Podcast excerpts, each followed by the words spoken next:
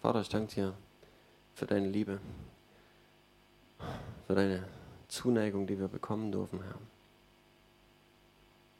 Für deine Gegenwart hier. Ich danke dir für deinen Geist, den du ausgegossen hast auf uns.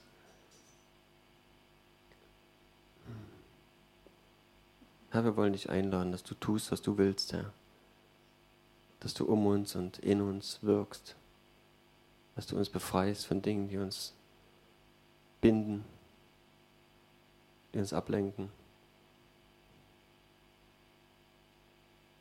Und dass du uns Dinge gibst, die uns fehlen, Herr. Deine Güte, Herr, deine Herrlichkeit zu sehen. Herr, immer mehr von dir. Danke, Vater. Danke, Jesus. Danke, Heiliger Geist. Amen. Okay, ich will mal ein bisschen was erzählen. Ich muss ja mal ordnen.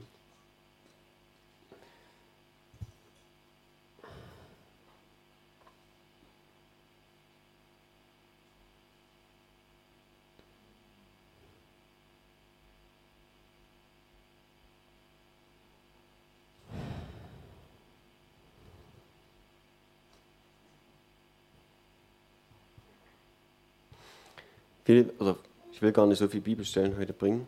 Ähm, es ist eigentlich mehr eine Sache der Summe. Und ähm, die meisten Stellen, die ich jetzt vielleicht anführen würde, habe ich eh schon in letzter Zeit immer mal wieder gebracht. Ähm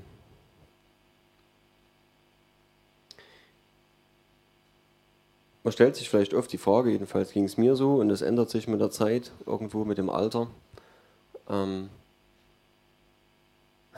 ganz platt warum passieren schlechte Dinge, auch den guten Menschen.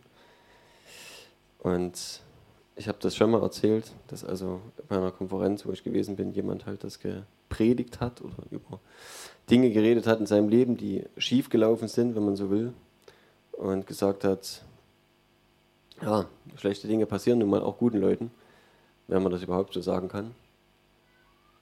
Und wir müssen irgendwo durchhalten und durchkommen. Und ich war in dem Moment überhaupt nicht zufrieden damit.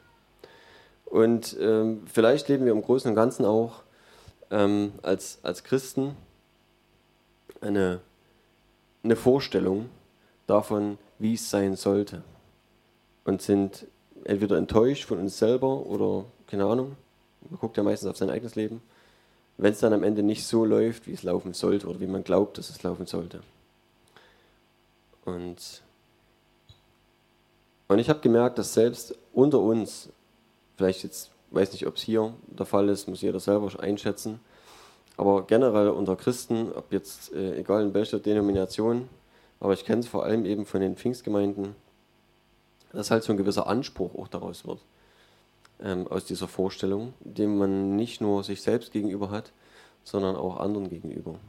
Und da vielleicht oftmals auch ungewollt mit einem positiven Ratschlag oder einem Segenswunsch, alles wird gut, in dem Sinne, wir sagen es nicht so, aber ähm, irgendwo weitergereicht wird. Und am Ende, wenn es nicht alles gut wird oder wie auch immer, vielleicht nicht so läuft, wie wir uns das gewünscht haben, dann fühlen wir uns schuldig, weil wir nicht dem Maßstab gerecht geworden sind, den wir glauben, erfüllen zu müssen.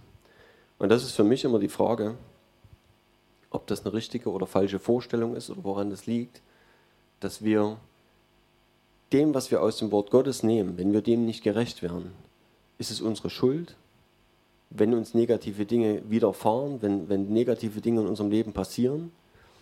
Oder ja, woran liegt das, dass es überhaupt eintritt? Ja, darf ich krank werden? Oder ist das schon schlecht? Ist das schon falsch? Habe ich da schon einen Mangel irgendwo in meinem Glauben? Oder wenn ich krank werde, wie viel Zeit habe ich ungefähr, um wieder gesund zu werden? Was ist so das Maß der Dinge, wo man Glauben noch hinrücken kann? Oder ja, darf ich zum Arzt gehen oder nicht? Keine Ahnung. Ich denke, ihr wisst das, jeder von euch kennt es. Und wir haben einen unterschiedlichen Maßstab an der Stelle. Und vielleicht verheimlichen wir, dass wir doch eine Kripostat genommen haben. Und dann ging es super schnell wieder gut, keine Frage. Was war's? Ja? War es das Vitamin C, Vitamin C oder das Paracetamol oder war es mein Glaube? Keine Ahnung. War da überhaupt Glaube? Oder bin ich einfach so wieder gesund geworden? Das sind so Fragen und ich, ich frage mich selber, wie oft hinterfragen wir uns dort an der Stelle? Oder vielleicht tun wir es wirklich sehr oft. Und mit welchem Maßstab richten wir uns selbst und andere, was eigentlich noch viel schlimmer ist, wobei ich glaube, dass, dass den Maßstab, den wir an uns anlegen, dass wir den auch an andere anlegen oder umgekehrt.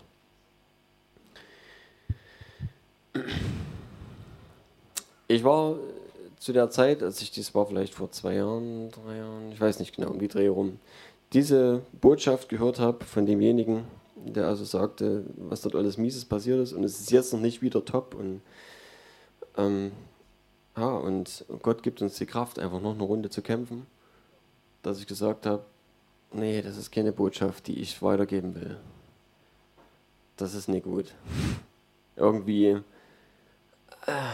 das ist das, was alle irgendwie sagen. Es wird schon. Halt durch.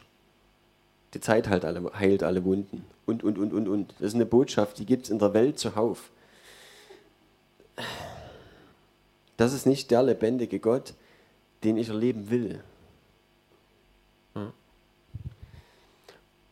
Und ich will jetzt keine, keine Pauschalantwort bringen, die jetzt alles erklärt und sagt, ah, deswegen sind Dinge genau so oder so. Und deswegen passieren solche Sachen oder nicht, oder wie auch immer. Jeder kann in, eurem, also kann in seinem Leben jetzt selber gucken, was, was soweit okay war, was super gut war oder was ähm, ja, nicht so war, wie man das wollte. Ich meine, unser Wille ist vielleicht auch nicht immer das entscheidende Maß, aber Gottes Wille. Und ich glaube, dass viele Dinge, die passieren, nicht Gottes Wille sind. So, das kann ich schon mal vorweg schicken. Viele negativen Dinge sind nicht Gottes Wille. Und sie geschehen trotzdem. Warum geschehen sie? Und das ist vielleicht auch die Frage im Großen und Ganzen, mit der wir uns auseinandersetzen müssen, wenn wir Frieden finden wollen. Wenn wir wirklich Frieden in Gott finden wollen. Weil solange wir nicht glauben, dass Gottes Wille immer gut ist und dass wenn negative Dinge passieren in unserem Leben, wenn wir ihm folgen, wenn wir ihn lieben und trotzdem negative Dinge auch uns passieren oder unserer Familie und, und, und, ähm, dann werden wir immer mit ihm hadern dann werden wir immer mit Gott kämpfen. Dann werden wir immer sagen, warum hast du das zugelassen? Und vielleicht hat sich der ein oder andere die Frage, warum schon abgewöhnt. Und sagt nur noch, ich verstehe es nicht. Keine Ahnung. Aber Gott ist trotzdem gut. Immerhin, vielleicht. Und trotzdem ist das keine Erklärung für uns. Und ich habe für mich, ähm, wie auch immer, wenn man, ich weiß nicht, wie weit das noch reift, aber ich glaube, dass man, je älter man wird, umso mehr sich vielleicht wirklich mit diesen wesentlichen Dingen beschäftigt. Und ich habe in meiner, keine Ahnung, wie alt war ich, so irgendwas zwischen 22, 25, irgendwo zwischendrin, mit Arbeitskollegen geredet, die dann über 50 schon waren. Und also ich hatte ein paar gute Kollegen, mit denen ich wirklich auch ähm, wichtige Gespräche führen konnte. Und die Botschaft war dann so, naja, wenn du älter wirst, dann siehst du das alles nicht mehr so eng. Dann guckst du darüber weg. Dann sind ja andere Dinge wichtig oder keine Ahnung. Vielleicht hatte ich da auch noch revolutionäre Gedanken. Politische, keine Ahnung. Und ja, man will vieles vielleicht verändern und irgendwann sagt man, naja, das ist entweder nicht mein Spielplatz, äh, nicht meine Baustelle oder, oder man sagt einfach, okay, ich kann es eh nicht ändern. Und an dem Punkt habe ich gesagt, wenn das die Weisheit des Alters ist, zu sagen, man muss lernen zu akzeptieren, was man nicht ändern kann und dann einfach weggucken so, oder sagen, naja, dann kümmere ich mich halt um meinen Kram. Da habe ich gesagt, nee, das reicht mir nicht. Und sicherlich gibt es mittlerweile schon ein paar Dinge, wo ich merke, okay, du setzt Maßstäbe anders und du setzt oder ja, Werte anders, manches wird unwichtiger, dafür wird anderes wichtiger und so. Ich denke, das wird sich unser ganzes Leben lang so abspielen. Und jeder wird dort merken, wie sich in seinem Leben viele Dinge immer wieder mal zusammenrütteln und äh, verändern. Und am Ende sagt man vielleicht, was ich früher geglaubt habe, glaube ich gar nicht mehr. Und was ich jetzt glaube, ist was völlig anderes. Das hätte ich früher nie für möglich gehalten, dass ich vielleicht dieselbe Position einnehme. Keine Ahnung. Aber es soll mir ganz grob darum gehen heute, warum. Und vielleicht haben wir es, oder ich vielleicht auch in den vergangenen Predigten irgendwann mal so schon mal mit angerissen. Und mir ist es trotzdem wichtig geworden, ähm, das nochmal zu sagen. Vielleicht, weil es mich gerade beschäftigt, aber ich weiß, dass es auch Sachen sind, die auch andere Leute beschäftigen. Weil halt, ja, weil unser Leben halt immer wieder mit Erwartungen, äh, mit, mit Ereignissen aufwartet, ja, die wir erstmal verkraften müssen. Und zwar, ich, ähm, wo fange ich an? Ich wollte gar nicht so sehr viel vorlesen.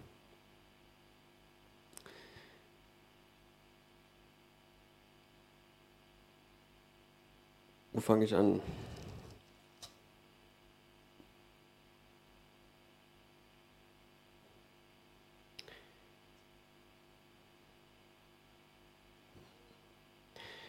Ich sag's nochmal aus dem 1. Mose. 1. Mose 1, 26 steht, und Gott sprach, lasst uns Menschen machen nach unserem Bild, uns ähnlich. Die sollen herrschen über die Fische im Meer und über die Vögel des Himmels und über das Vieh und über die ganze Erde, auch über alles Gewürm, das auf der Erde kriecht. Und Gott schuf den Menschen in seinem Bild, im Bild Gottes schuf er ihn, als Mann und Frau schuf er ihn. Und Gott segnete sie und sprach, Seid fruchtbar und mehrt euch, füllt die Erde, macht sie euch untertan, herrscht über die Fische im Meer, über die Vögel des Himmels und über alles Lebendige, das sich regt auf der Erde.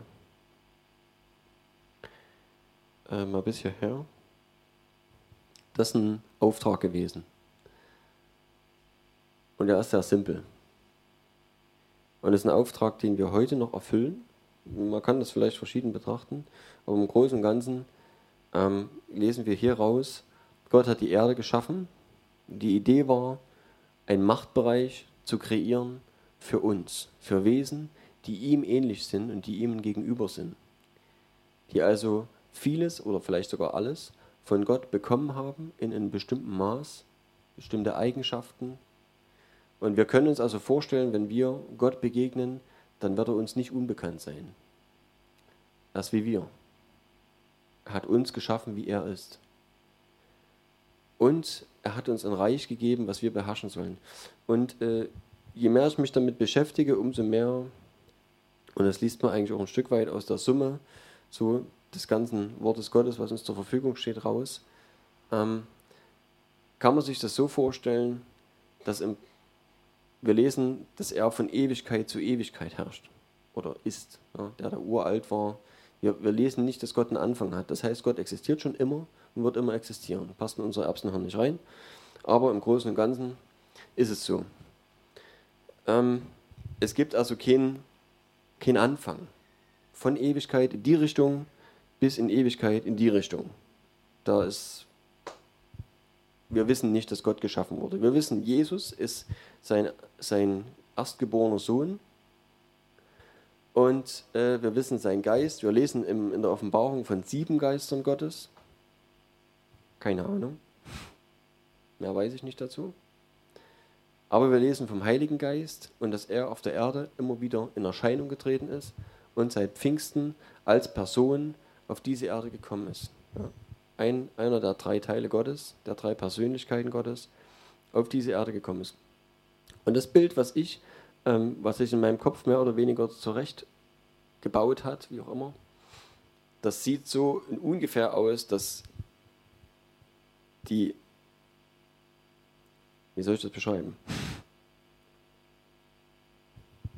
Die Welt oder die, keine Ahnung, wie man das nennt, das, was um die Erde herum existiert, und ich rede jetzt nicht von dem, was wir sehen können, ja, nicht der Weltraum, die Planeten, die Sterne etc., sondern das, was Gottes Heimat ist, was Gottes Atmosphäre oder keine Ahnung, was, was das ist, ne? was Gottes Wirklichkeit ist, Gottes Wohnraum, Gottes Existenz selbst und so weiter. Das ist unendlich weit, unendlich groß. Es ist für uns gibt es da keine Beschreibung. Wir können nicht sagen, wenn wir, wenn wir den Himmel sehen, wie auch immer, oder, oder Gottes, können wir wahrscheinlich nicht sagen, okay, hier fängt es an, dort hört es auf. Ich glaube nicht, dass es das gibt. Ich glaube, dass das, was Gottes Realität ist, so nenne ich es jetzt ab, ab jetzt mal, Gottes Realität in seinem, sein Reich, und da meine ich nicht das Reich Gottes auf der Erde, sondern wirklich das, was bestanden hat, bevor Gott diese Erde überhaupt geschaffen hat. Dass das irgendwie unerklärlich weit ist, es gibt keine Zeit in dem Sinne, wie wir sie kennen, es gibt nur Ewigkeit. Ja. Sicherlich irgendwelche Zeiten wird es schon geben, aber nicht wie wir das kennen, dass uns die Zeit davonläuft und ja, die, Uhr, die Uhr sich dreht. Es ist definitiv eine Welt oder eine, eine Dimension, die wir uns nicht vorstellen können. Und das hat sicherlich ein Stück weit damit zu tun, dass wir irdisch geprägt sind. Ja. Und ich komme da noch ein Stück weit drauf. Ähm, dieses irdisch geprägt sein hat seinen sein Grund. Zu dem Zeitpunkt, was ich gerade vorgelesen habe, als Gott diese Erde kreiert hat, wurden wir kreiert. Wir wurden kreiert in Verbindung mit diesem Bereich, in dem wir leben, die Erde. Und das Drumherum ist für uns momentan jedenfalls nicht nachvollziehbar.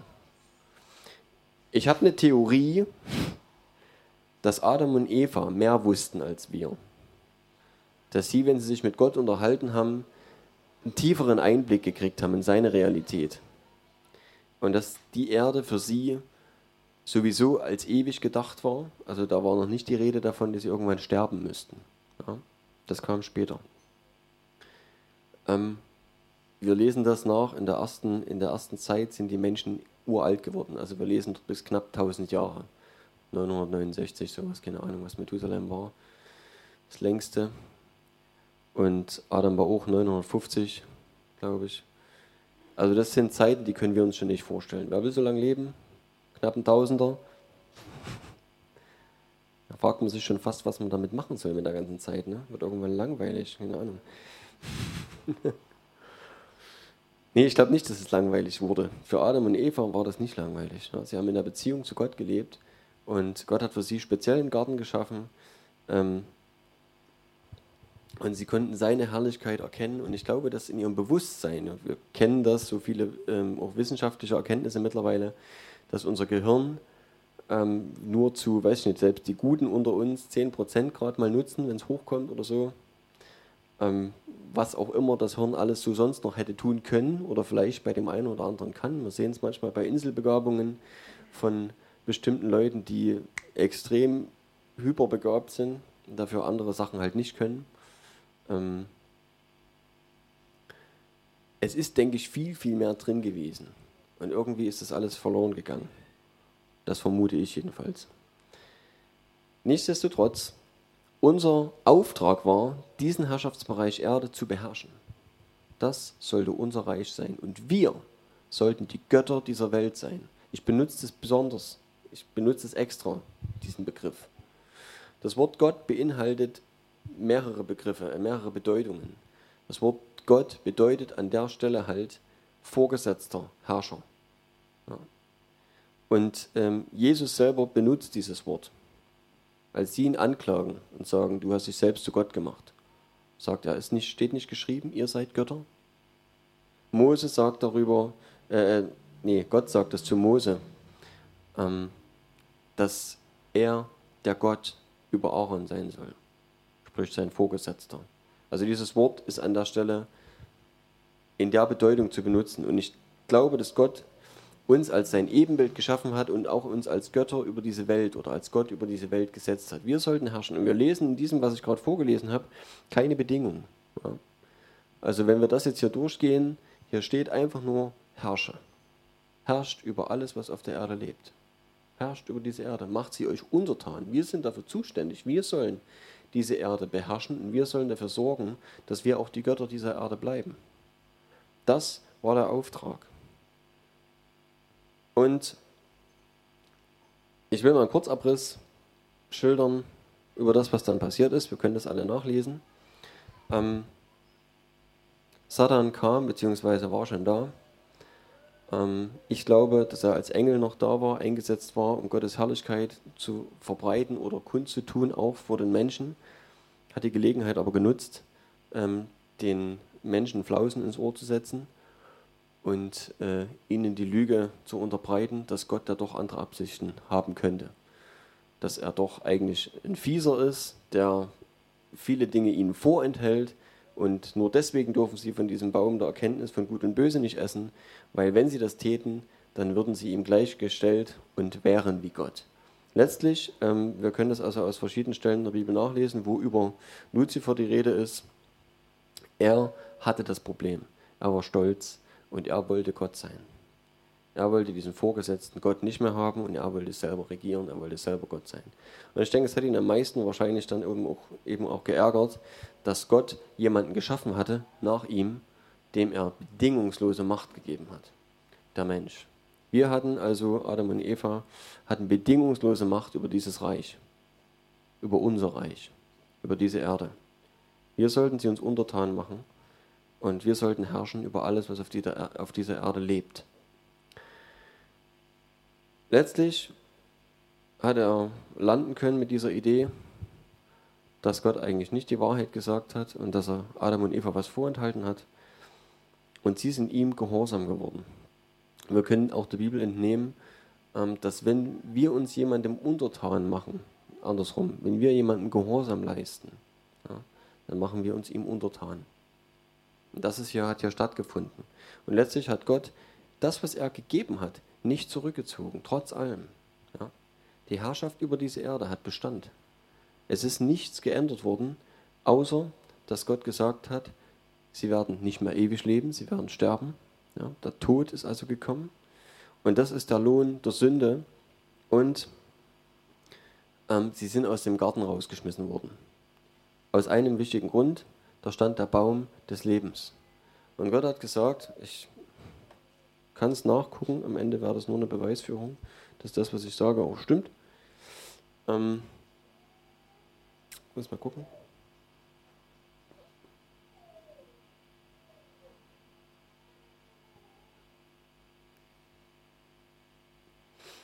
Genau. Vers 22 im Kapitel 3. Und Gott der Herr sprach, siehe, der Mensch ist geworden wie unser einer, indem er erkennt, was gut und böse ist. Es war so, dass das gefehlt hat. Ja, und sie kannten das Gute, das ist immer wieder, was ich auch immer wieder sage. Sie kannten das Gute, sie kannten Gott, sie kannten nur Gutes, aber das Böse kannten sie nicht, das war ihnen fremd. Und letztlich haben sie gelernt zu unterscheiden, was gut und böse ist, weil sie das Böse kennenlernen mussten. Und Gott sagt also, siehe, der Mensch ist geworden wie unser einer, indem er erkennt, was gut und böse ist. Nun aber, dass er nun, sich, äh, dass er nun er nur nicht seine Hand ausstrecke und auch vom Baum des Lebens nehme und esse und ewig lebe. So schickte ihn Gott, der Herr, aus dem Garten Eden, damit er den Erdboden bearbeitete, von dem er genommen war. Und er vertrieb den Menschen und ließ östlich vom Garten Eden die Cherubim lagern und die Flamme des blitzenden Schwertes, um den Weg zum Baum des Lebens zu bewachen. So, was war also die Konsequenz? Wir haben diese, wir haben immer noch zwei verschiedene Welten, das mal vorangestellt, also was ich vorhin schon sagte. Wir haben Gottes Realität und wir haben die irdische Welt, wir haben die, das irdische, die irdische Realität. Die irdische Realität hatte einen Hauch Ewigkeit und einen Hauch Herrlichkeit Gottes. Vielleicht sogar relativ viel. Und wir lesen vorher jedenfalls nichts davon, dass die Menschen hätten irgendwann sterben müssen. An dem Punkt hat Gott also etwas weggenommen. Gott hat gesagt, sie haben keinen Zugang mehr zum Baum des Lebens. Und damit kein ewiges Leben mehr, weil nur dort, dort kam das, dort stark das drin. Kein ewiges Leben mehr. Das war also der Grund, dass sie nicht vom Baum des Lebens essen. Deswegen hat er sie aus dem Garten rausgeschickt und ähm, ließ ihn bewachen, den Weg dahin zum Baum des Lebens. Das bedeutete, auch eine Trennung von Gottes, wie soll ich sagen, von der ganzen Herrlichkeit, von alles, was uns mit dieser Welt Gottes oder mit dieser Realität Gottes verbunden hat. Und wir sind zu Wesen geworden, die in dieser Kugel, in dieser Blase, in dieser Realität, dieser Erde, in dieser irdischen Realität mehr oder weniger gefangen worden sind. Ja. Weil diese Verbindung zu Gott und auch zur Ewigkeit gekappt worden ist. Wenn wir jetzt den Weg des Menschen durchgehen, werden wir feststellen, es passiert alles Mögliche. Gute Dinge, schlechte Dinge. Die Beziehung zu Gott ist nicht weg, Sie existiert nach wie vor. Und nach einiger Zeit jedenfalls haben die Menschen wieder angefangen, den Herrn anzurufen und äh, mit ihm zu gehen. Wir lesen schon relativ zeitig von Henoch, der mit Gott gewandelt ist und den Gott von dieser Erde runtergenommen hat, der nicht gestorben ist eines natürlichen Todes, sondern den Gott zu sich genommen hat. Wir lesen von, ähm, von Noah, der ein gerechter Mann war in Gottes Augen und Gott hat diese ganze Erde vertilgt und wollte das eigentlich auch, hat die Menschheit vertilgt und hat aber gesagt, ich mache nicht ganz Schluss, sondern den Menschen, den, der sauber ist, der gerecht ist vor mir, der für mich noch okay ist oder vielleicht auch mehr als das, den lasse ich leben. Ähm, wir sehen immer mal wieder im Laufe der Geschichte, wenn wir das also im Alten Testament durchgehen, dass Gott eingegriffen hat. Und ich kann nicht sagen, auf welcher Basis, auf welcher Rechtsbasis Gott eingegriffen hat oder eben auch nicht eingegriffen hat. Ich, keine Ahnung, kann ich nicht sagen. Er hat es nicht immer getan. Und es sind negative oder gute Dinge passiert. Gott hat Segen gegeben, aber hat auch den Fluch, dann später dem Volk Israel den Fluch ähm, hingestellt und hat gesagt, wenn ihr den Segen nicht wählt, dann wird euch der Fluch treffen.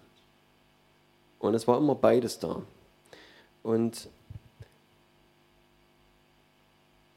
letztlich, glaube ich, sind zwei Dinge dafür verantwortlich. Zum einen ist es die Anwesenheit Satans,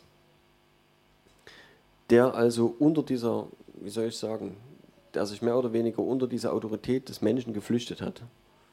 Dem Menschen war die Autorität gegeben über diese Erde und er hat gesagt, später macht das bei Jesus, ich gehe dort nochmal drauf ein dann, genauso, diene mir und du sollst alles haben. Ich gebe dir die ganze Erde, wenn du nur mich anbetest. Das ist das, was Satan gemacht hat. Zwar auf eine andere Art und Weise, aber er hat letztlich dafür gesorgt, dass Adam und Eva ihm gehorsam geworden sind und somit ihm untertan geworden sind. Ihm gehorsam geworden sind. Nun, der Satan interessiert sich nicht für diese Welt. Der interessiert sich nicht für das, was wir anziehen oder was wir essen oder irgendwas. Das interessiert ihn alles nicht. Die Tiere, die Bäume, also was halt generell als Natur durchgeht, ist für ihn völlig uninteressant. Satan hat völlig andere Interessen. Und das ist vielleicht auch für uns ganz gut zu sehen, dass, dass dieses Irdische im Prinzip für diese, für diese Welt, die nicht im Irdischen, ja, die, für diese ewige Welt eigentlich nicht so relevant ist. Und das wird uns ein Stück weit helfen, wenn wir einen Blick dafür bekommen, dass diese Welt irgendwann vorbeigeht und dass das, was wir hier erleben, nur ein Fingerschnips zwischen den Ewigkeiten ist. Das ist nichts. Und wenn wir um irgendwas, weiß ich nicht, kämpfen oder uns mit irgendwas beschäftigen, irgendwas uns sehr wichtig geworden ist, was irdisch ist, dann hilft oftmals der Blick von außen zu gucken, hey, wir haben nur dieses kurze Leben hier auf dieser Erde. Und es ist gut, dass es nicht ewig geht. Gott hat den Weg zur Ewigkeit versperrt, weil diese Schöpfung gefallen ist und weil dieser Zustand nicht ewig dauern soll. Und wenn das vorbei ist, wenn unser Leben hier rum ist, dann geht es eigentlich los. Und dann sind wir raus aus dieser irdischen Blase. Ähm,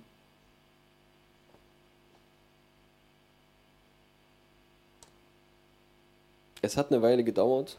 Gott hat verschiedene Anläufe genommen, hat dem Volk Israel, beziehungsweise eigentlich Abraham, einen Bund geschworen, hat mit ihm einen Bund gemacht unter Freunden und hat gesagt, aus dir, dir verspreche ich was, dir verheiße ich was.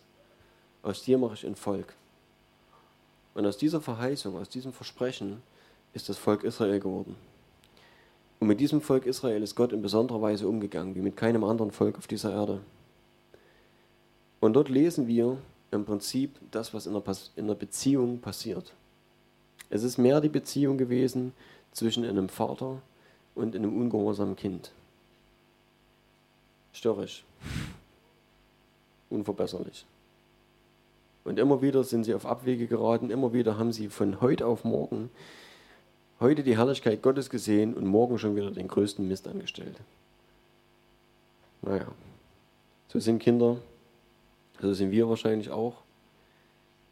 Und, wir sehen, wie Gott mit ihnen immer wieder gerungen hat, um sie gekämpft hat, um sie gerungen hat und geworben hat und sie zu sich zurückziehen wollte. Ist schwierig mit einem ganzen Volk, vielleicht noch schwieriger als mit einer Einzelperson. Und wer also wissen will, wie Gott mit ihnen umgegangen ist, und das war oftmals einfach der Weg auch, den man gehen muss mit einem Kind, was nicht hören will und kann. Weil es, weiß ich nicht, einfach nicht nicht sensibel ist oder sich wirklich abgewandt hat und einfach nicht mehr hören will. Keine Ahnung. Und dort gab es oftmals Strafen. Er hat also auch heidnische Völker benutzt, um sie dann mehr oder weniger wach zu rütteln. Die sind in Gefangenschaft gekommen, verschiedenste babylonische Gefangenschaft, vielleicht auch die bekannteste und längste. Bis dahin im Alten Testament jedenfalls. Bis sie ganz zerstreut worden sind über die ganze Erde. Und und trotzdem war auch Gott da immer gut. Schon im Alten Testament ist er immer der gewesen, der das Gute für sie wollte. Und wenn wir lesen über Personen, die sich Gott hingegeben haben und nach seinem Willen wirklich gefragt haben und gelebt haben, dann werden wir feststellen, dass dort auch auf dieser, in dieser irdischen Atmosphäre oder Sphäre schon die Möglichkeit war, dass übernatürliche Dinge geschehen konnten. Wir lesen von Zeichen und Wundern schon im Alten Testament. Und trotzdem ist es noch eine Welt gewesen, oder beziehungsweise ist es noch die Welt, in der wir leben, in der negative Dinge geschehen. Es ist nach wie vor die Welt, in der wir regieren sollten, aber eigentlich Satan regiert. Und er regiert nicht die Welt, er regiert die Menschheit.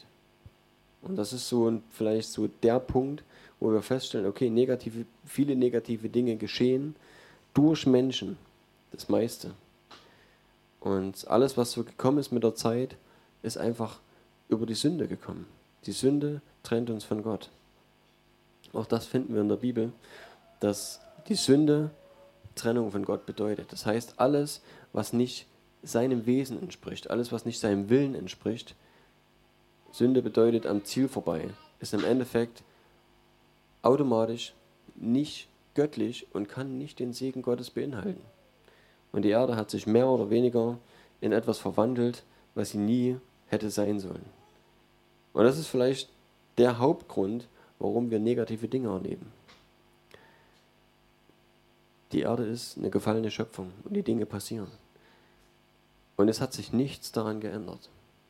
An diesem Zustand, der nach der Schöpfung eingetreten ist und mehr und mehr und mehr äh, geworden ist, und das war am Anfang schon drunter und drüber, also ich meine, wir wissen das, es gab die Sintflut nicht umsonst, wenn wir also davon lesen, wie Gott die Erde vernichten wollte, ähm, dann nur deswegen, weil es nicht lange gedauert hat, dass die Menschheit einfach einen miesen Weg eingeschlagen ist. Und ist klar, ne? wo kein Gesetz ist, wo kein Richter ist, macht jeder, was er will. Und man muss sich heute manchmal noch fragen, warum überhaupt so viele Leute überhaupt, die Gott nicht kennen, danach streben, ähm, ein geordnetes Leben zu leben. Wenigstens ein bisschen.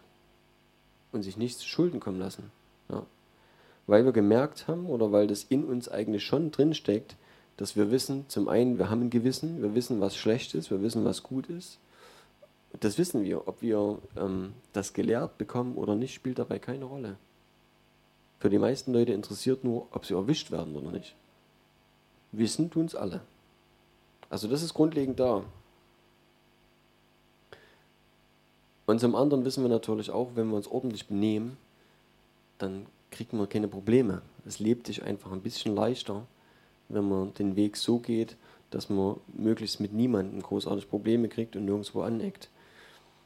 Ähm, stellt sich jetzt noch die Frage, wenn das so ist in dieser Welt, was hat sich eigentlich konkret geändert, als Jesus gekommen ist? Wenn wir das, was wir erleben und auch negative Dinge auch genauso schlucken müssen, in Anführungszeichen, wenn wir das genauso erleben, wie das schon war, bevor Jesus gekommen ist, wo ist dann der Unterschied? Warum passieren trotzdem negative Dinge? Auch uns, die wir Gott kennen, zum einen und zum anderen, die wir auch gesagt haben, dass wir ihm folgen wollen. Und die, die wir das mit Kräften, je nachdem, so gut wie möglich können, also tun. Ja, ihm nachfolgen, seinen Willen tun, seinem, seinem Wort Folge leisten und nicht nur Hörer des Wortes, sondern auch Täter des Wortes sind. Ist deswegen alles easy geworden? Und es ist nicht der Fall. Jesus selber hat gesagt, dass wir Probleme kriegen werden, dass Zeiten kommen, wo wir bedrängt werden, wo Trübsal sein wird. Vor allem natürlich um seines Namens willen werden uns Leute verfolgen und wir werden negative Dinge erleiden. Ja. Aber im Großen und Ganzen ist es auch jetzt schon so, dass Dinge passieren. Die Frage an der Stelle ist, müssen wir trotzdem in dieser Welt leben und das alles schlucken? Oder gibt es noch einen anderen Weg? Und ich glaube, für meinen Teil jedenfalls, es gibt einen anderen Weg.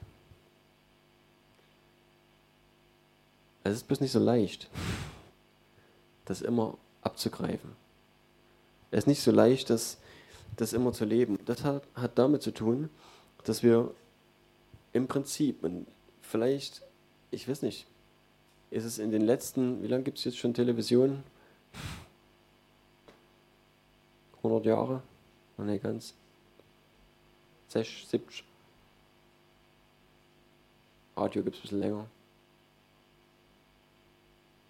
Im Großen und Ganzen glaube ich, dass es in den letzten 100 Jahren oder ein bisschen weniger rapide zugenommen hat, dass wir irdisch gesinnt sind. Aber das war eh schon die ganze Zeit, je nachdem, wie der Wissensstand war. Ich denke, zu Jesus Zeit, wenn wir die Bibel lesen, ähm, gucken wir in das Land Israel. Dort war mehr Wissen über Gott da, ja, wesentlich mehr. Sie haben Bezug zur Ewigkeit gehabt. Sie haben einen Bezug zu Gott gehabt.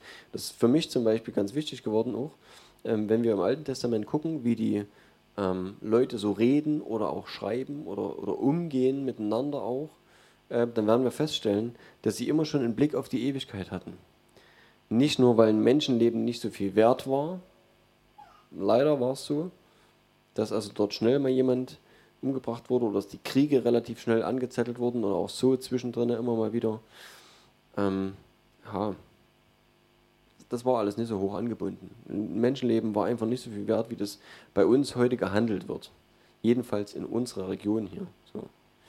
In Westeuropa ähm, sind wir, haben wir ein Problem mit dem Tod. Und wir haben nicht so richtig begriffen, dass der Tod zum Leben gehört.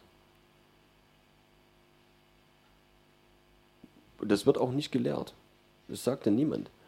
Und das wird in den Medien, okay gut, es gibt Mord und Totschlag in den Medien und trotzdem ist es nicht in unserem Bewusstsein irgendwie, dass es eigentlich normal ist, vielleicht auch mit dem Blick darauf, dass es danach weitergeht. Weil in unserer aufgeklärten Gesellschaft, wo die Evolution obendran steht, auch wenn es nach wie vor eine Theorie ist, die ja, ja sehr flach ist, ähm, trotzdem das lieber hingenommen wird als Wahrheit und dass man sagt, okay, wenn ich sterbe, dann ist halt alles vorbei. Plupp dann bin ich halt einfach nicht mehr. Vollnarkose. Und das ist die Frage,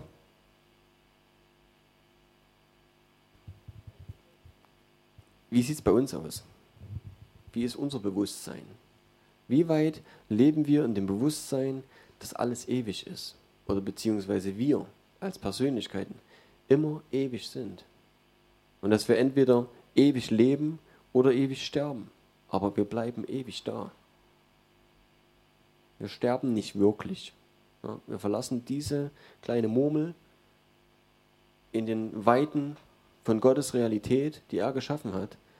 Und alles, was sich hier abspielt, dieser Moment, das ist dann hinter uns. Flupp. Und ich glaube, dass mit dem Moment unseres Todes auf einmal alles uninteressant ist, was hier jemals auf der Erde gelaufen ist. Jedenfalls, ähm, was, was für uns wirklich wichtig war, so sage ich mal, in dem Leben halt, was irdisch bezogen ist. Und das ist sehr, sehr viel. Ich glaube, dass das so viel einfach weg ist. Manchmal frage ich mich, also viele Geheimnisse dieser Erde oder dieser Menschheit hätte ich gern gewusst, jetzt. Und habe so immer gedacht, ja, wenn du mal bei Gott bist, dann, dann fragst du. Aber ich glaube, das, das ist uninteressant dann irgendwann. Entweder du weißt es sowieso alles sofort, weil Gott dir das einfach mal gibt und sagt, okay, das, das war das und das und du sagst, oh, ach so, okay, habe ich mir gedacht. Oder auch nicht. Aber am Ende hat es keine Bedeutung. So wenig Bedeutung wie das, was, äh, keine Ahnung, ich gestern Abend gemacht habe, bevor ich ins Bett gegangen bin. Oder vielleicht vor drei Jahren oder keine Ahnung. Irgendwas Kleines, ein kurzer Moment so. Und so, wo war ich stehen geblieben? Abgeschworfen. Ähm, na, wo wir hin? Die Frage ist, was hat Jesus gemacht, als er auf die Erde kam?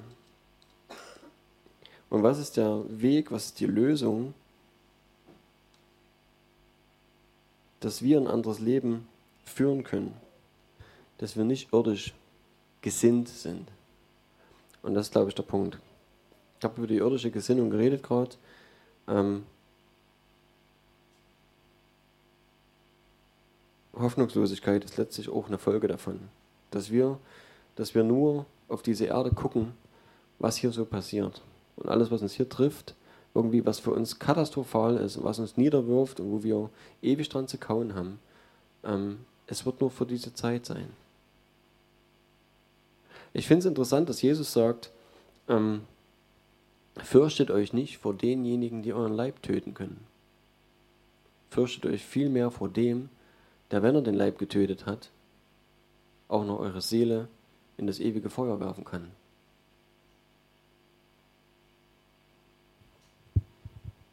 Und das ist ein kurzer Abriss einfach davon, wer oder was ja, wirklich wichtig ist und was überhaupt nicht wichtig ist. Und ich glaube auch Angst oder Ängste und Furcht und, und alles, was damit zusammenhängt, Depressionen oder irgendwelche Dinge, die uns gefühlsmäßig, die auch natürlich immer eine gedankliche Ursache haben, ähm, sicherlich auch Erlebnisse in unserem Leben, Trauma, Traumata etc. Ähm, das wiegt durchaus schwer in unserem Erdendasein. Aber sobald wir nicht mehr da sind, ist es nicht mehr relevant. Und es geht mir nicht darum, ähm, dass man das Leben so schnell wie möglich dann beendet, nur um dem zu entfliehen, sondern es geht darum, dass wir hier auf dieser Erde das Leben trotzdem leben können, für was wir bestimmt sind. Dass wir selbst ähm, in, diesem, in dieser gefallenen Schöpfung das erleben können, was Adam und Eva eigentlich hätten erleben sollen. Und es gibt eigentlich nur ein Vorbild für uns, an dem wir uns orientieren können. Und das ist Jesus. Ich glaube, jedenfalls steht es nicht drin, dass äh, Jesus nie krank war. Auch kein Schnupfen. Mein, mein Glaube persönlich. Ne? Und ich glaube, dass Jesus, dass Jesus uns dort ein Vorbild ist, mehr als jeder andere, wenn es darum geht, in der Realität Gottes zu leben, obwohl wir in dieser irdischen Realität mehr oder weniger drin stecken. Und ich glaube, dass der einzige Weg ist, zurückzukommen zu der Berufung, die Adam und Eva hatten, zu leben wie Jesus. Klingt jetzt vielleicht ziemlich drastisch, aber eigentlich ist es das. Und sobald wir nicht leben wie Jesus, werden wir irgendwas von dieser gefallenen Schöpfung abfassen. Schluckt das so oder so.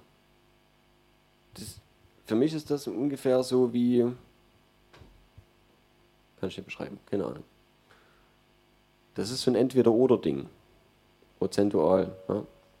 Da ist eine hauchdünne Linie und du bist entweder mehr auf der Seite oder mehr auf der Seite. Du kannst nicht. Sobald du die eine Seite verlässt, bist du zwangsläufig auf der anderen. Und sobald du aus dieser Orientierung Gottes oder aus, dem, aus, diesem, aus dieser Realität Gottes rausgehst, bist du zwangsläufig in der Welt. Wir haben nur diese beiden Seiten. Wir haben nur den Himmel, ich nenne es jetzt mal den Himmel, ja, die Realität Gottes und die Erde. Und Robby hat es mal schön gesagt, wenn Jesus sagt, ihr Kleingläubigen, dann hat das wahrscheinlich, zielt das ziemlich genau darauf ab, dass das ein Glaube ist, der komplett irdisch ist, der sich an den Dingen festhält oder orientiert, die wir hier sehen. Und wenn ich glaube, dass der Stuhl mich da aushält, wenn ich mich draufsetze, und ich mich ganz einfach da drauf fallen lasse, dann tue ich das nur, weil ich das schon mal gemacht habe und weil ich weiß, ein Ding, was vier Beine unten drunter hat, die halbwegs fest sind, das hält mich. Ich wiege ja auch bloß, ne? Nee, ganz zu viel. Das geht noch. Das ist ein Glaube, der kommt aus Erfahrung. Das ist kein überirdischer Glaube. Das ist ganz normal irdischer Glaube. Und das ist dieser Kleinglaube, denke ich jedenfalls mittlerweile auch. Und er hilft uns aber überhaupt nicht, überirdische Dinge hinauszusehen oder Dinge in Existenz zu bringen durch Glaube, die nicht von dieser Welt sind. Und darum geht's. Wenn wir erleben wollen, Wunder, Zeichen, Heilung, verschiedene Dinge, die im übernatürlichen Bereich stattfinden können, dann muss das immer losgelöst von diesem irdischen sein. Dann hat es nichts damit zu tun, was wir kennen, was wir erleben, was, was, was diese Erde beinhaltet. Oder sagen wir mal die Welt. Ja. Und dort hängt es eigentlich meistens hausen. Und wenn wir uns mit Dingen dieser Welt füllen, und es ist völlig egal was, irgendwas, seien es die Nachrichten, das, was der Nachbar erzählt, was in der Zeitung steht, ähm, was wir gewöhnt sind, was wir kennen aus eigener negativer Erfahrung, wo wir wissen, das und das habe ich schon tausendmal gemacht, das geht, kannst du, geht schief, weiß ich. Ja? All diese Dinge prägen uns irdisch. Und wenn wir daran leben, uns daran, daran orientieren, deswegen kann ich eigentlich auch nicht aus Erfahrung reden. Oder will das nicht. Ich will nicht aus meinen Erfahrungen herausreden, weil die sind nie der Maßstab, weil die nie 100% sind weil es immer nur mal ein bisschen was ist. Und wenn wir uns die Frage stellen, warum wird der oder die geheilt, warum ist hier und das und das passiert, und ich mache dasselbe bei jemand anderem und es passiert nicht. Woran liegt's? Warum passiert an dem Ort dieses und jenes und an dem Ort nicht? Warum passieren übernatürliche Dinge überhaupt? Wie geht das? Und es hat ein Stück also es hat, wie gesagt, es hat für mich, das ist so meine Erklärung halt, damit zu tun, dass wir entscheiden, in welcher Welt wir leben. Und wir können entscheiden, in Gottes Welt zu leben, in Gottes Realität zu leben. Und letztlich glaube ich, und deswegen auch Jesus als Vorbild, Jesus hat es gemacht. Wichtiger Punkt für mich, jetzt könnte jeder sagen, Jesus war ja Gottes Sohn, kein Problem, ne? der, war, der hat einfach die Skills gehabt. Für alle, die nicht wissen, was das heißt.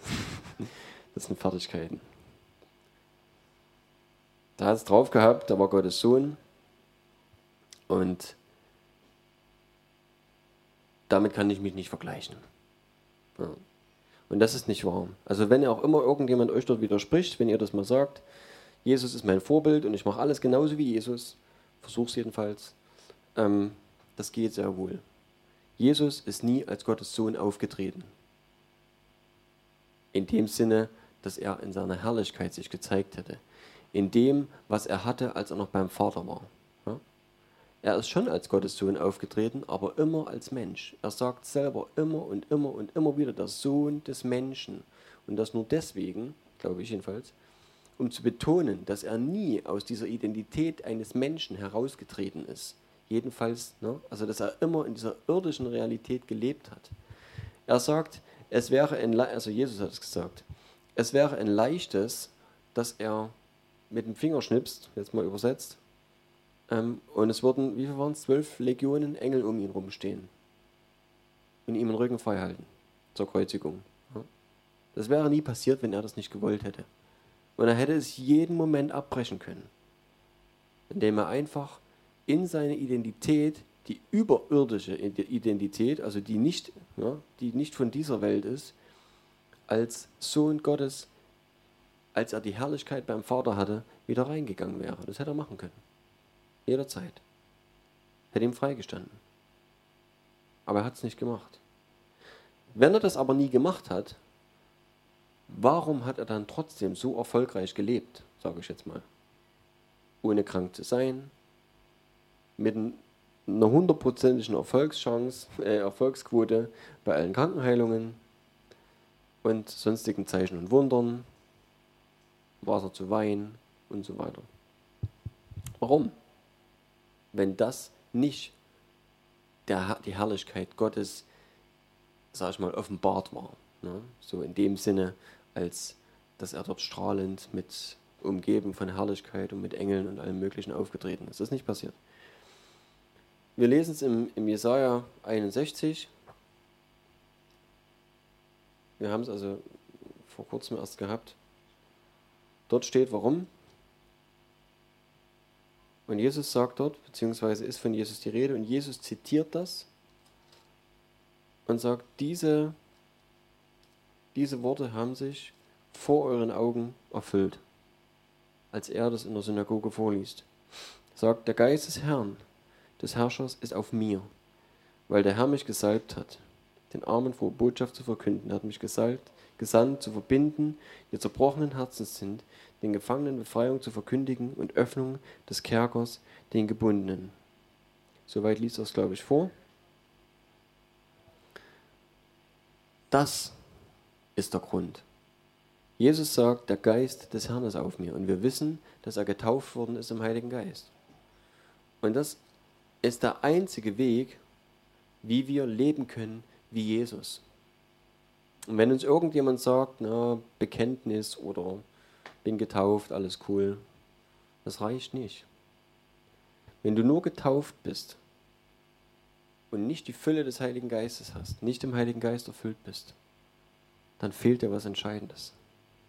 Dann fehlt dir die Möglichkeit und die Fähigkeit. Es ist nicht deine Fähigkeit, aber dir fehlt das, das Mittel, die Kraft. Jesus hat von der Kraft geredet dann fehlt dir die Kraft, das Überirdische zu leben und zu erfahren.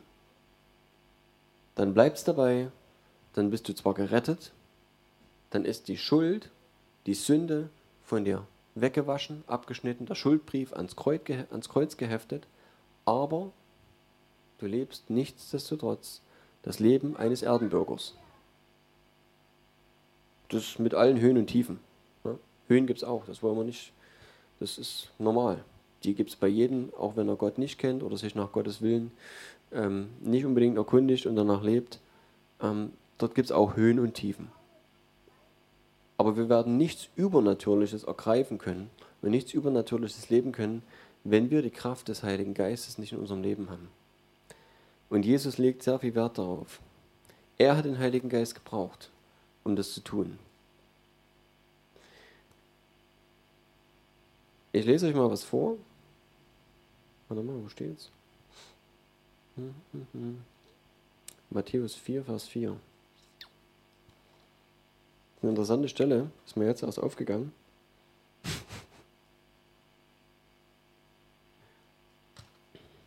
Ich muss erst mal gucken, ich habe es aufgeschrieben. Gucken, ob es stimmt.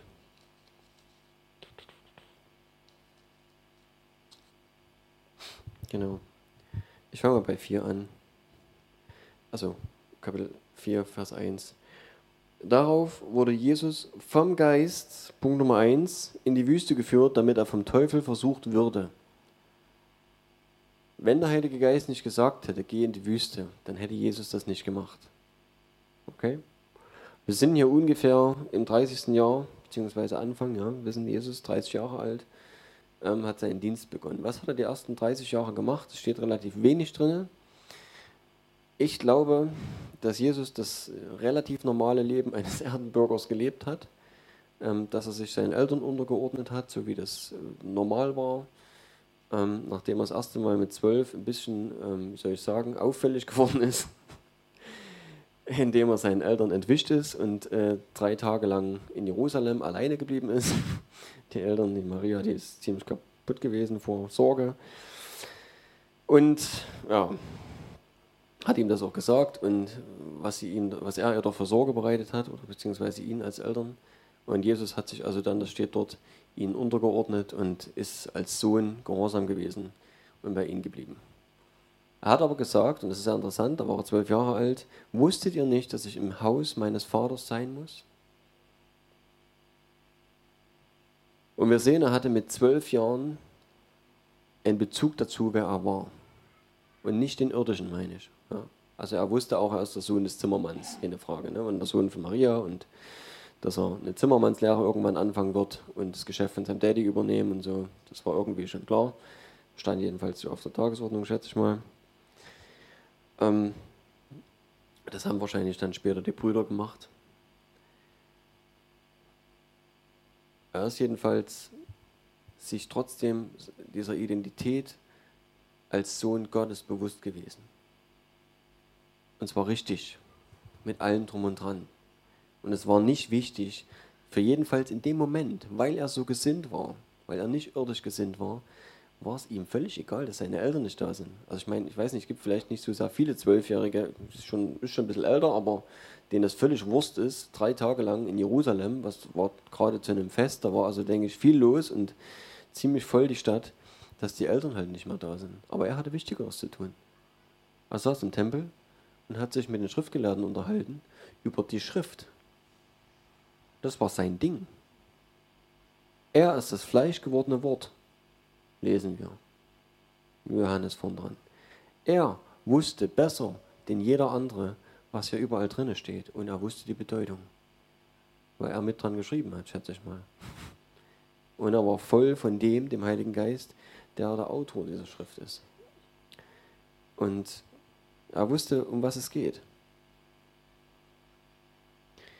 Nun, wenn wir jetzt hier weitergehen, er wurde also vom Geist in die Wüste geführt damit er vom Teufel versucht wurde.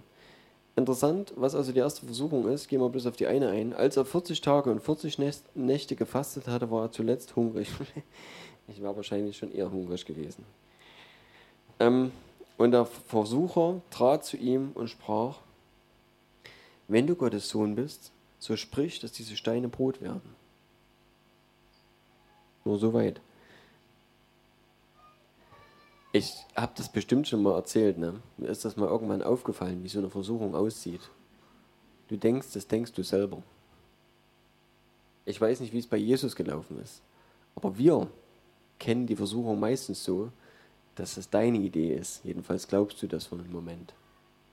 Und es können die verrücktesten, beklopptesten, bösartigsten Sachen sein, die da mal Kopf durch, kurz durch den Kopf schießen.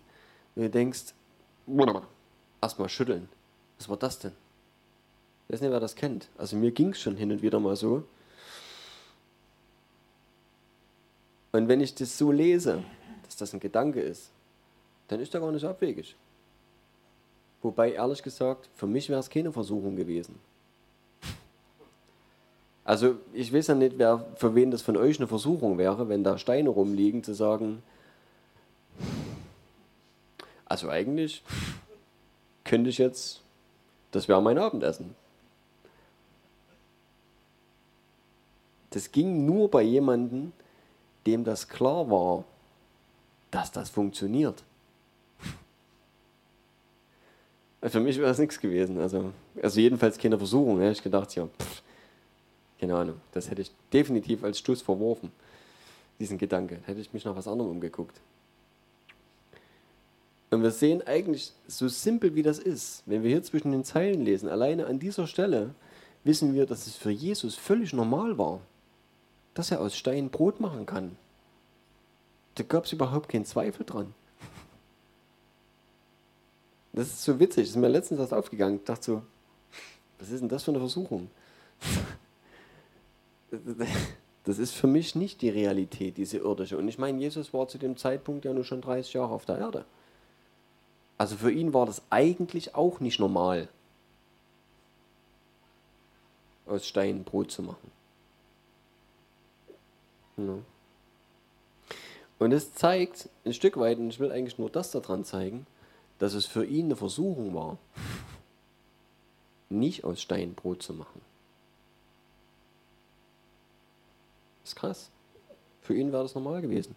Und wir sehen das. Ähm, wo ist es? Keine Ahnung. Kann es nicht sagen. Jedenfalls, nachdem er seine Jünger berufen hat, sind sie, sind sie ja dann im, ähm, bei dieser Hochzeit zu Kana geladen. Und der Wein geht aus.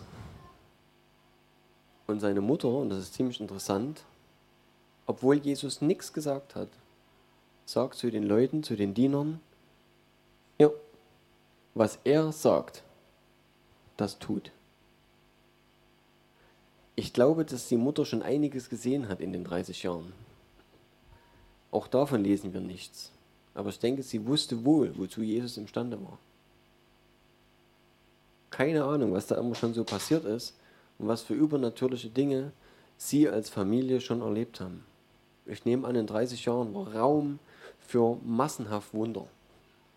Ich glaube, dass viel passiert ist. Es ist nur nicht in der Öffentlichkeit gewesen. Jesus hat seinen Dienst noch nicht angetreten. Aber seine Mutter wusste genau. Jesus braucht ja nur was sagen. Wenn die das machen, alles geklärt. Ja.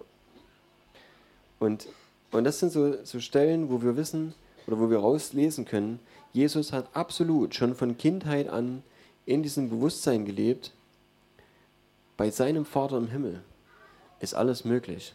Und diese Erde ist nur etwas Geschaffenes, was bestimmten Gesetzmäßigkeiten unterliegt und was für eine gewisse Zeit lang existiert. Aber er ist nicht daran gebunden. Wir sind nicht daran gebunden. Eigentlich schon, als Menschen in unserer irdischen Gestalt, schon. Und jetzt kommt das große Aber. Jesus hat, als er am Kreuz gestorben ist, etwas Wichtiges getan. Und es wird vielleicht oftmals so leger dahingesagt, Jesus ist für meine Schuld gestorben. Keine Schuld mehr, alles gut. Wir lesen das später, Paulus sagt das, er hat den Schuldbrief ans Kreuz genagelt. Er hat das Ding mitgenommen und die Schuld ist bezahlt. Und wenn der Verkläger kommt der Satan, der uns mit demselben Mist belasten will, mit dem er selber belastet ist, und der im Endeffekt uns persönlich nichts kann, aber der uns verführen will, zu sündigen. Und die Sünde trennt uns von Gott. Das ist entscheidend zu wissen. Sünde trennt uns von Gott. Wenn er kommt und sagt, hier, ich hätte da mal einen Zettel, der ist ganz schön, ganz schön lang, da steht ganz viel drauf, was derjenige da gemacht hat. Und es wäre schön, wenn du den genauso zur Verantwortung ziehen würdest dafür, wie du das mit mir vorhast. So wird er vor Gott auftreten. Er wird der Verkläger sein. Dann ist für uns interessant, ob Jesus das Ding für uns zerrissen hat oder ans Kreuz genagelt hat und der Schuldbrief wirklich getilgt ist und ausgelöscht. Und Jesus sagt, komm, gib her das Ding, schmeiß weg. Ich habe bezahlt. Das hat Jesus gemacht. Und es ist deutlich mehr, als was wir uns wirklich vorstellen können und was wir ähm, begreifen können. Hier geht es um Leben oder Tod in Ewigkeit. Aber er hat noch was anderes gemacht. Und das ist interessant. Eigentlich hat sich an dieser irdischen Misere, dass diese Welt gefallen ist und dass sie diesen ganzen Mist ähm, erleben muss, dieses ganze Negative, trotz allem durch Jesu Tod nichts geändert. Die Herrschaft des Teufels bzw. des Menschen unter der Knute des Satans besteht weiter. Für alle die, die das so weiterleben. Es ist eigentlich nichts passiert. Spürbar für uns jetzt. Und wir greifen nach wie vor dasselbe Elend ab. Wenn wir uns umgucken auf der Welt, wir brauchen da nicht lange suchen. Ähm, Tod und Verderben wie auch immer, in jeder Form vorhanden. Kriege, noch und nöcher. Alles Mögliche ist uns erhalten geblieben, trotz dass Jesus gestorben ist. Also was ist eigentlich passiert? Und das ist das, was dranhängt. Mit, dieser, mit diesem Tod am Kreuz hat Jesus ein was sehr, sehr Wichtiges gemacht. Er hat den Schuldbrief zerrissen und was dadurch passiert ist, das ist uns oftmals gar nicht bewusst. Und die Frage ist, wie sehr leben wir in diesem Bewusstsein, beziehungsweise in dem, wo wir leben könnten. Er hat die Beziehung zum Vater wiederhergestellt. Und wenn wir lesen, was Jesus immer so gepredigt hat, was er gezeigt hat, was er gesagt hat, dann werden wir feststellen, er hat nichts anderes getan, die ganze Zeit seines Wirkens, als den Vater zu predigen. Als die Göttlichkeit, als die, diese das, was um diese normale Erde drumherum ist. Die Realität Gottes. Und immer wieder, obwohl es übelst verrücktes Zeug war, wo Jesus auf dem Wasser dahergelaufen kam oder im Boot geschlafen hat, obwohl die alle Angst hatten, unterzugehen und zu ersaufen, und, oder Tote auferweckt hat, egal was. Und wenn das noch so verrückte Sachen waren, die für uns niemals, ich meine, wir haben es mal gelesen vorher, ne? wir wussten, oh, aha, das geht auch. Und wenn es dann passiert, wissen wir, okay, gut. Aber die haben das nie erlebt vorher. Die haben auch nirgendwo gelesen, dass sowas geht. Jesus hat es gemacht. Das war für die der Schock. Ich meine, es wäre für uns schon Schock genug, aber wir kennen es schon mal. Aber für die war das komplett neu. Die haben gedacht, da kommt ein Gespenst. Nachts auf dem Wasser daher. Was er dort gemacht hat, er hat dieses Irdische überwunden, indem er das Überirdische gelebt hat. Weil er es kannte. Und das Verrückte ist, das geht. Das geht. Weil die Gesetzmäßigkeiten Gottes höher sind. Und weil die Gesetze, höhere Gesetze, niedrige Gesetze überwinden können. Ja? So wie jedes Flugzeug durch das Gesetz der Aerodynamik ähm, das Gesetz der Schwerkraft überwindet. Es fällt halt nur dann runter, wenn die Aerodynamik nicht mehr da ist. Und so ist es mit Gottes Gesetzen. Diese Realität Gottes ist echt, die ist echt, Herr, die ist wirklicher. Dort ist Kraft da und wir können dort rein. Und die Frage ist halt, wie. Und Jesus sagt ähm, in der Apostelgeschichte, ganz am Anfang lesen wir das.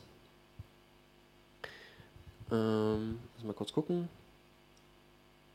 Badam, badam. Genau. Apostelgeschichte 1.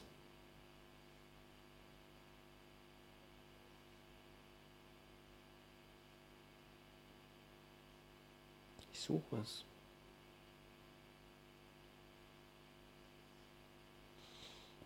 Naja, ich lese mal ab, ab Vers 4. Und als er mit ihnen zusammen war, gebot er ihnen nicht von Jerusalem zu weichen, genau, sondern die Verheißung des Vaters abzuwarten, die ihr, so sprach er, von mir vernommen habt. Was war das? Es kommt jetzt gleich in der Folge. Den Johannes hat mit Wasser getauft, ihr aber sollt mit dem Heiligen, Heiligen Geist getauft werden, nicht lange nach diesen Tagen.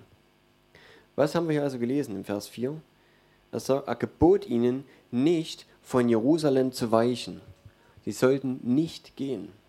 Ich glaube schon, dass die gerade Drang hatten, zu erzählen, wer Jesus war. Denke ich mal. Die hätten vielleicht auch schon was erzählen können. Ich weiß es nicht.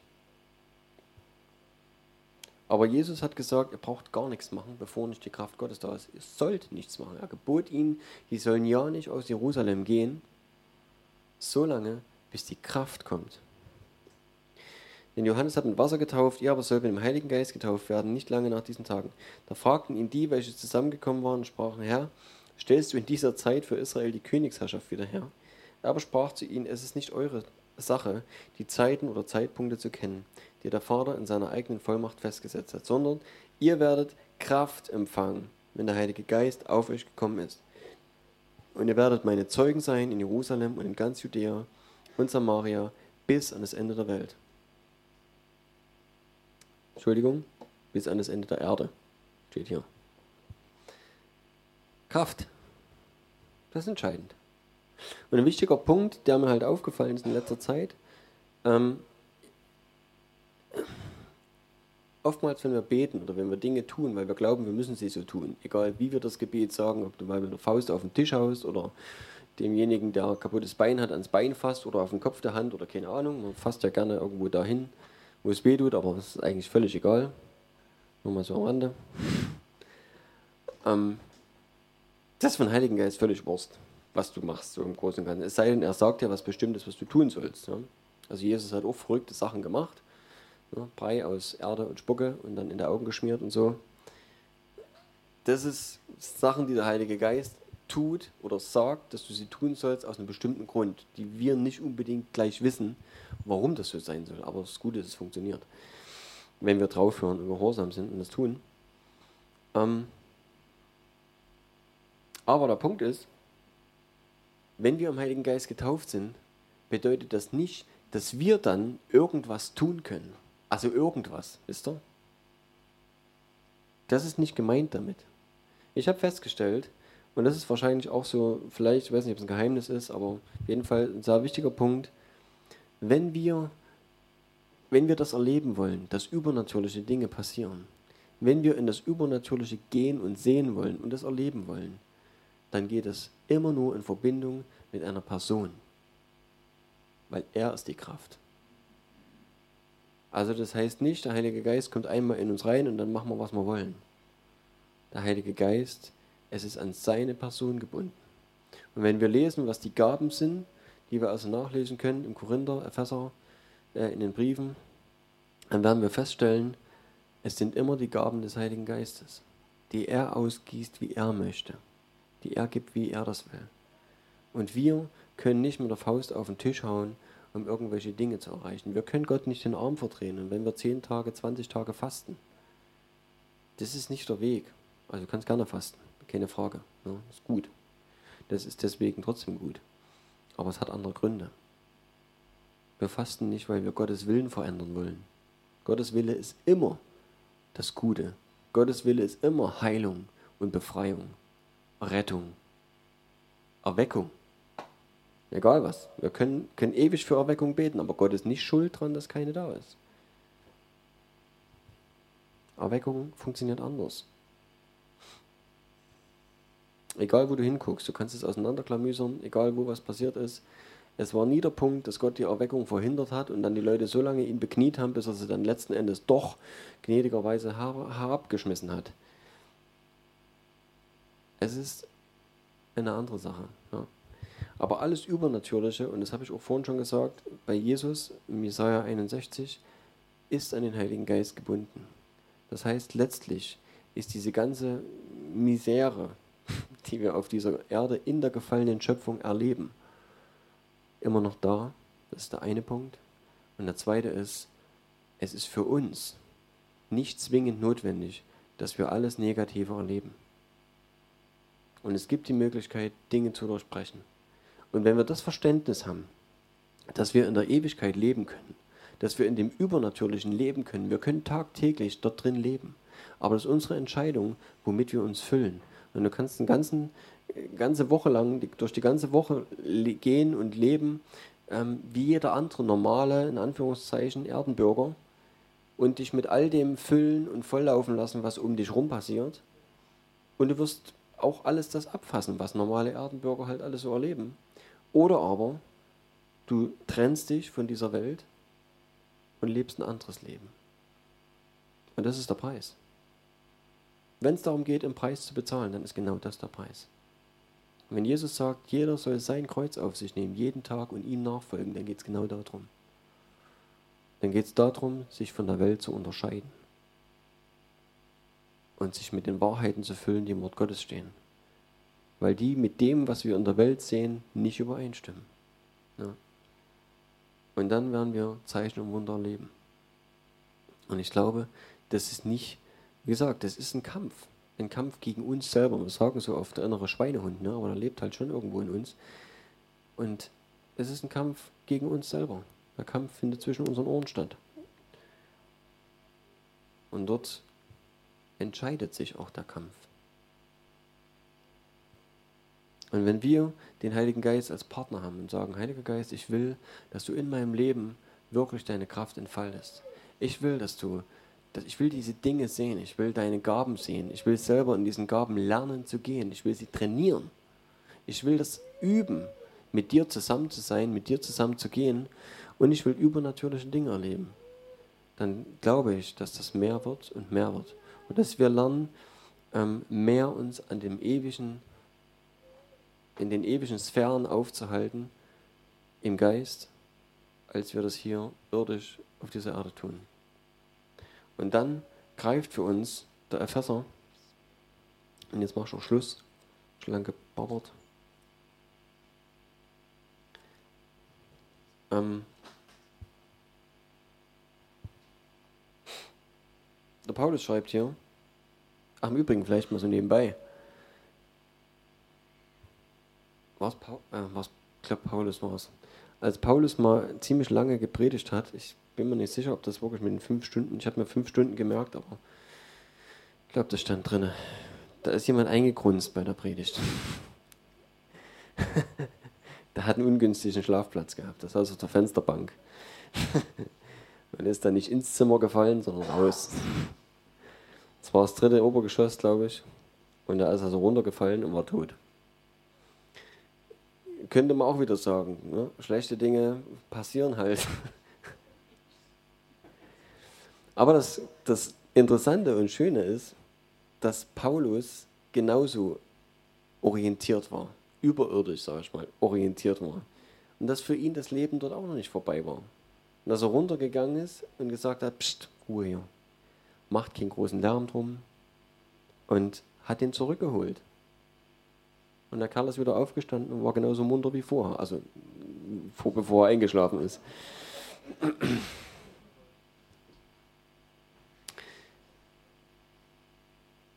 Und das zeigt halt, dass wir müssen uns nicht mit dem Irdischen zufrieden geben. Vielleicht grob nochmal zusammengefasst, um die Frage zu beantworten. Warum passieren diese Dinge? Weil der Satan bzw. die von Satan geprägte und regierte Menschheit diese Welt regiert und die Sünde diese Welt beherrscht. Deswegen passiert Mist. Den ganzen Tag lang, überall. Aber es muss nicht dabei bleiben. Wir können das durchbrechen. Das heißt, dieser Kampf, von dem ich geredet habe, der findet tagtäglich statt. Und wir sehen hier an der Stelle bei Paulus, es ist passiert, der Kerl ist rausgeflogen und war tot. Aber es ist nicht so geblieben. Gott hat sich verherrlicht in diesem Wunder. Und, und das hat damit zu tun, es ist nicht irdisch sichtbar gewesen. Gottes Herrlichkeit und der Sieg Jesu am Kreuz ist nichts Sichtbares für uns, weil diese Welt sich dadurch nicht verändert hat. Aber in der geistlichen Welt hat sich was verändert. Sehr viel. Und wir lesen im, im ersten, äh, im Epheser Kapitel 1, ab Vers 3 lese ich mal, nur der Vers 3. Gepriesen sei der Gott und Vater unseres Herrn Jesus Christus, der uns gesegnet hat mit jedem geistlichen Segen in den himmlischen Regionen in Christus.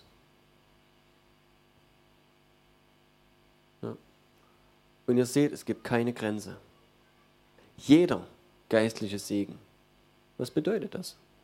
Das bedeutet einfach, dass wir den Zugang bekommen haben zum Vater, aber dass das eben nichts Irdisches ist, sondern es findet in den himmlischen Regionen statt. Und dort müssen wir hin. Dort müssen wir eintauchen und dort müssen wir uns das herholen. Weil nur dort ist es umge ist es verändert worden, ja, in der geistlichen Welt. Und wir können das in diese irdische Welt holen. Aber wir können es nicht aus der irdischen Welt holen, weil es nichts Irdisches ist. Das ist eine geistliche Sache. Es ist eine himmlische Sache. Aber dort gibt es keine Grenze mehr. Und das hat Paulus gemacht in dem Fall. Und viele, viele, viele andere Leute haben das über die Jahrhunderte und Jahrtausende erlebt, dass Zeichen und Wunder geschehen sind. Und Totenauferweckungen sind immer wieder passiert, auch jetzt in der letzten Zeit vermehrt wieder.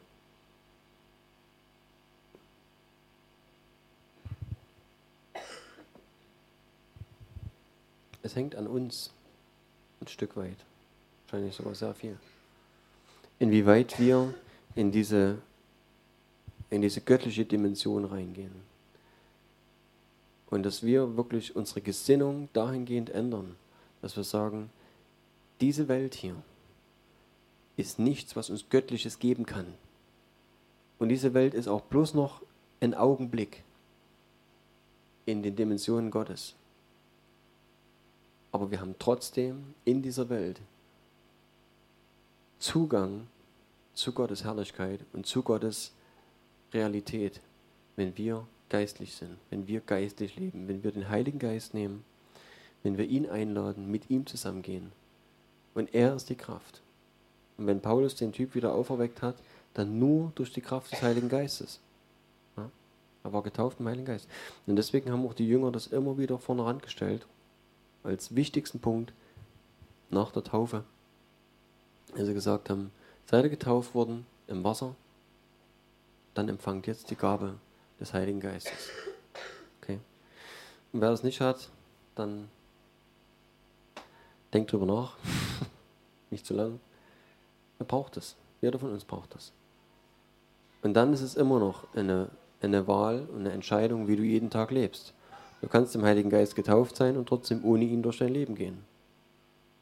Du musst halt einfach nicht nach ihm fragen. Auch das geht. Und trotzdem, auch dort ist nicht zu spät.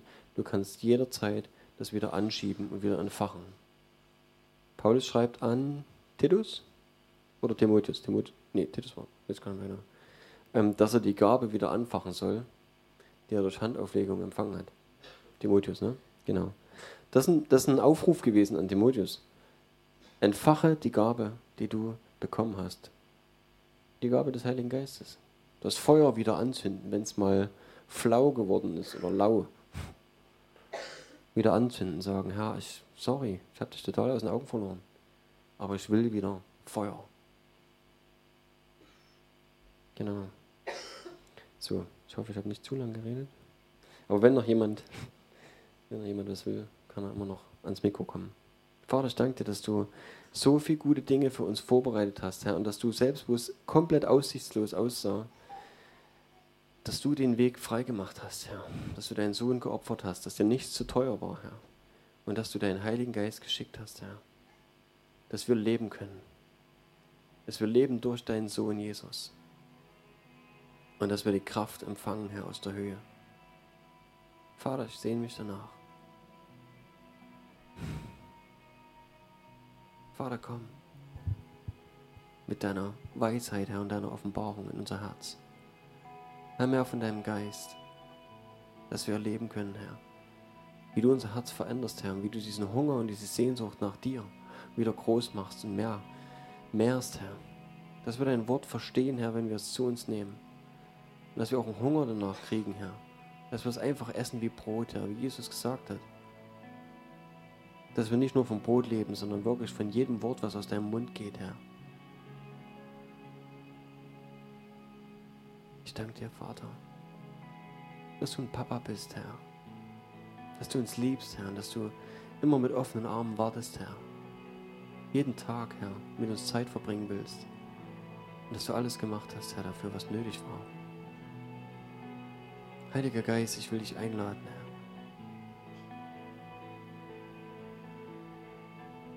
Jesus, fülle uns, Herr, mit deinem Geist.